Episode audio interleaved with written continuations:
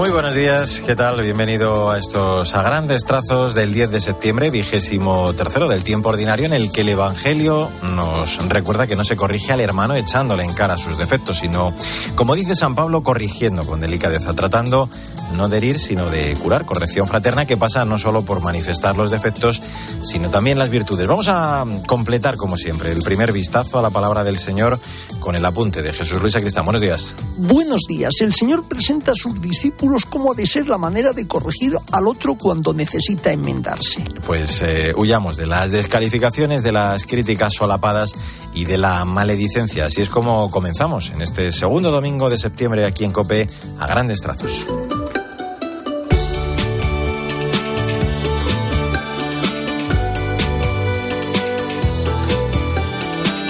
Vamos, como es habitual, con el magisterio del Papa en estos primeros minutos, audiencia de los miércoles, centrada esta semana en hacer balance y en agradecer la acogida durante su reciente visita a Mongolia, un pueblo con una rica historia y una gran tradición milenaria, decía Francisco, en el que pudo constatar la presencia de Dios a través del trabajo humilde de la Iglesia. He visto el empeño y el celo apostólico con el que los misioneros y misioneras dan testimonio de lo que significa ser católico.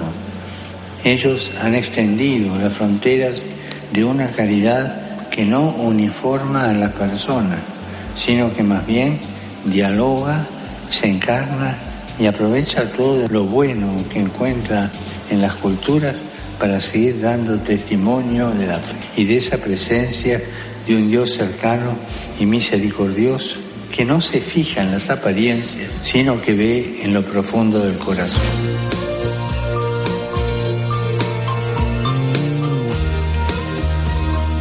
Es eh, momento, como siempre, para el testimonio de fe de la gente buena que nos inspira. Vamos a seguir hablando de esa visita del Papa a Mongolia, en este caso a través del testimonio de un sacerdote misionero que lleva siete años en este país. Dido Mukadi cuenta que la presencia de Francisco para todos estos días ha sido un aldabonazo para su vida y para su fe. Cristina Rodríguez Luque, buenos días. Buenos días a todos. ¿Qué tal, Mario?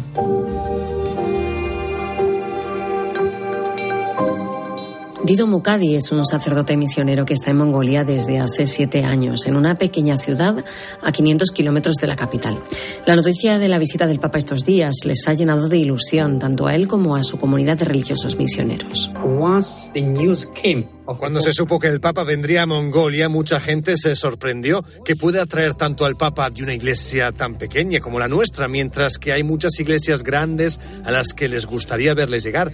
¿Por qué los ojos del Papa se vuelven hacia esta pequeña iglesia? El padre Mukadi asegura que la misión en Mongolia no es fácil porque las diferencias culturales son muy grandes.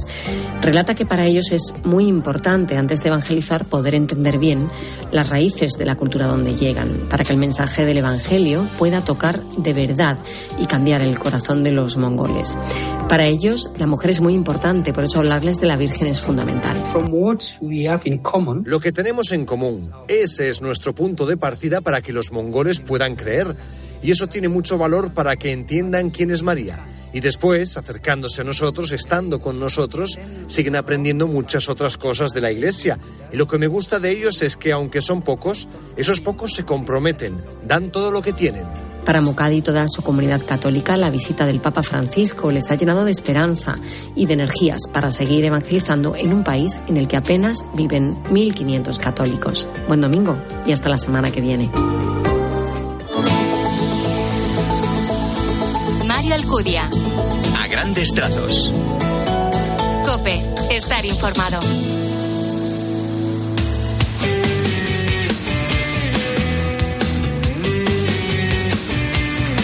En a grandes trazos, en este 10 de septiembre, la actualidad de la Iglesia en España. Misiones Salesianas va a estrenar en tan solo dos semanas, el 21 de septiembre, el corto documental Canillitas en el Palacio de la Prensa de Madrid. Una denuncia de la situación que viven más de 160 millones de personas en el mundo. Sandra Madrid, buenos días. Buenos días, Mario. Edwin, Cristóbal, Moisés, Aquiles, Yorani y Abril son seis menores que trabajan para ayudar a sus familias en Santo Domingo y a los que el encuentro con Don Bosco les ha cambiado la vida. Ellos son los protagonistas del documental Canillitas, que es como se denomina en muchos países de América los menores que se buscan la vida en la calle moviendo las canillas, las piernas. El corto, dirigido por Raúl de la Fuente, es un ejemplo del trabajo que los misioneros salesianos realizan en los cinco continentes para acabar con la explotación infantil. Yo fui a limpiar zapatos con Cristóbal y Edwin. Ahí había una gente, como chamaquitos, con pistola bolita y con cuchillo larguísimo. Y viene él con su puñal, agarró a Pollo y a Moisés. Un día estaba atracando por el destacamento y lo agarran y lo mataron. Tenía 15 años. Oh, claro que me da miedo. ¿Qué? No, que me maten. Señor Jesús, en este día que usted está, en esta hora, yo te pido que usted me acompañe, que me cuide, me proteja. Canillitas es el nuevo documental de Misiones Salesianas. Forma parte de la campaña Sonar sin cadenas, en las que quieren denunciar la vulneración de derechos que sufren más de 160 millones de niños y niñas que se ven obligados a trabajar y que no pueden ir a la escuela. Los 11 centros de la red de muchachos y muchachas con Don Bosco en República Dominicana son solo un ejemplo de que es posible luchar contra el trabajo infantil y devolverles la infancia a los menores gracias a la educación. Sin embargo, aún hay millones de canillitas en el mundo que necesitan ayuda y que gracias a nosotros pueden soñar con un futuro lleno de oportunidades sin las cadenas de la esclavitud.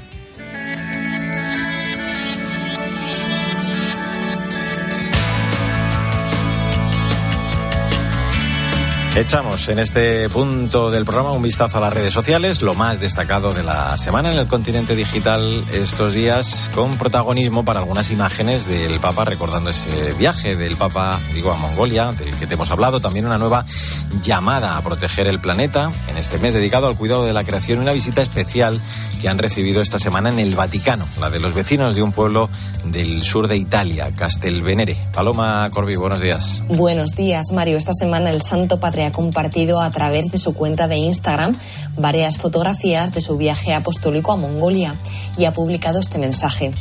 En el corazón del cristianismo se encuentra esta noticia sorprendente.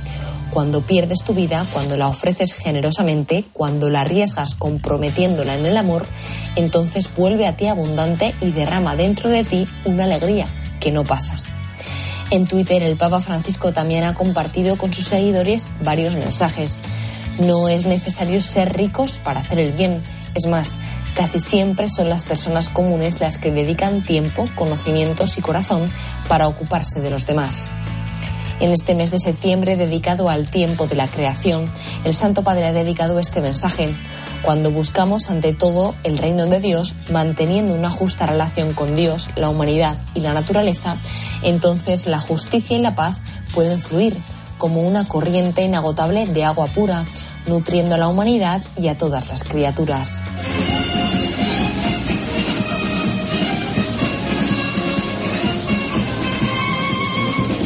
La banda de música del pueblo italiano Catel Venere ha visitado al Papa Francisco para hacerle disfrutar no solo de su música, sino también de la producción de vino de esta zona del país.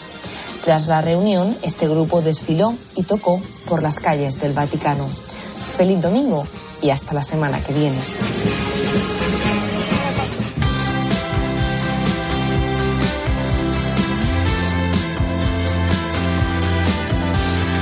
A grandes trazos la literatura, como siempre con la selección de la directora de proyectos de Literocio, Maika Rivera, que esta semana nos recomienda la nueva novela de Arturo Pérez Reverte, El problema final, editado por Alfaguara. Se trata del tributo del autor a Sherlock Holmes, una obra que plantea como un duelo de inteligencia entre el autor y el lector. Buenos días, Maika. Buenos días, Mario. Vamos, por tanto, con el gran protagonista de la nueva temporada literaria y editorial en nuestro país. Indiscutiblemente es él, Arturo Pérez Reverte. Esta misma semana, el pasado martes 5 de octubre, para ser más exactos, llegaba a las librerías El problema final, su esperada novela publicada por Alfaguara. A ver, tomamos posiciones. Junio de 1960. Un temporal deja aislados a nueve huéspedes en un hotel de la isla de Utacos, frente a Corfú. Allí aparecerá ahorcada una turista inglesa de nombre Edith Mander, acompañada de una señora acomodada llamada Vesperdundas. Bueno, Pues el huésped más especial de todos, a petición popular, empezará a barajar las hipótesis del crimen. Hupalong Basil. ¿Y quién es nuestro Hopi? Pues un tipo arrebatador que se presenta a sí mismo como un caballero inglés de la vieja escuela. Actor británico de 65 años, amigo de Graham Greene, que se codea con los actores y las actrices de la edad dorada de Hollywood. Es verdad que ahora su carrera está en declive, pero le reconocen por sus famosas interpretaciones de Sherlock Holmes en el cine. Pérez Reverte recupera, por tanto, el denominado Enigma de Habitación Cerrada, la novela problema frente al thriller cruento tan de moda, lamentablemente. Homenaje a Sir Conan Arthur Doyle y a Agatha Christie, voluntad de exquisitez y elegancia. El héroe de Baker Street sigue siendo válido en el siglo XXI. Pues eh, lo decía en el adelanto la propia editorial, una novela problema donde la literatura policial se mezcla de modo asombroso con la vida. Se la leyó nuestra Maica Rivera en tan solo una noche. Eso sí, dice Antonio Mora, nuestro técnico, que has dicho 5 de octubre, ese es su cumpleaños. No, se publicaba esta semana, el 5 de septiembre.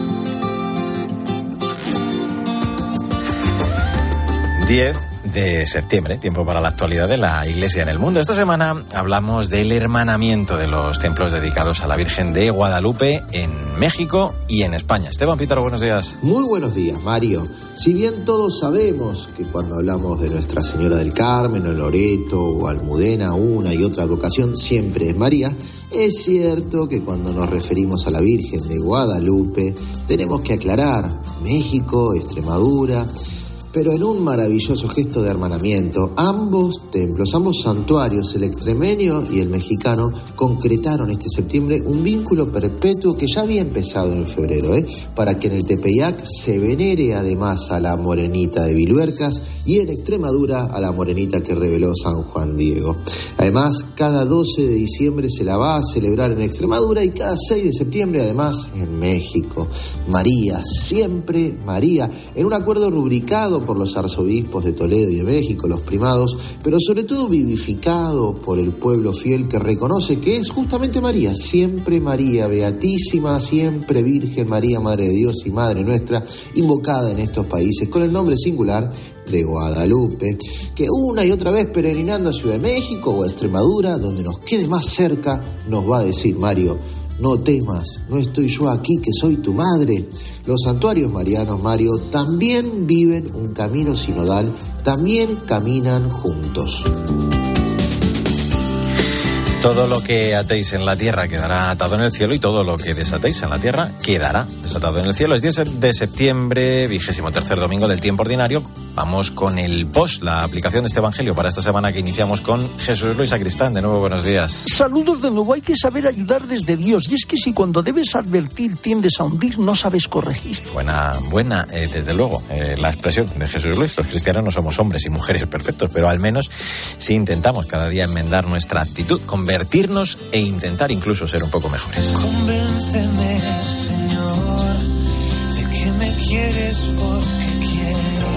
Escuchamos de la cabeza al corazón el último tema del grupo catalán tuyo que acumula más de 50.000 escuchas en Spotify, eso que se editó el pasado mes de mayo. Los integrantes de esta banda organizaron este mismo verano un encuentro con sus seguidores que consistió en una adoración eucarística acompañada por su música en directo. No está nada mal. Buenos días, Victoria Montana. Buenos días, Mario. Tuyo es un grupo de artistas de Barcelona llamados a llevar a sus seguidores a un encuentro personal con Jesús en un entorno de intimidad y de oración.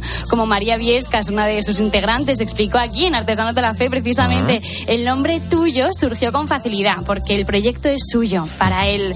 Este encuentro que comentabas, Mario, tuvo lugar en la parroquia del Santo Cristo de la Misericordia a finales de junio en Madrid, y en él presentaron este nuevo sencillo, De la cabeza al corazón. Después de la adoración, los miembros del grupo organizaron una cena con todos los asistentes. Pues una iniciativa preciosa. Venga, vamos con la frase del día, Vic. De San Antonio María Clavet, conviene tener la eternidad en la cabeza y a Dios en el corazón. Bueno, pues aunque sea difícil, vamos a intentarlo con fuerzas estos días. Feliz semana, Victoria. Feliz semana, Mario. Adiós, eh, Maika Rivera. Hasta el domingo que viene. Testimoniemos nuestra alegría y glorifiquemos al Señor con nuestra vida. En el control técnico Antonio Mora, que tengas un feliz día y hasta el domingo que viene, si Dios quiere.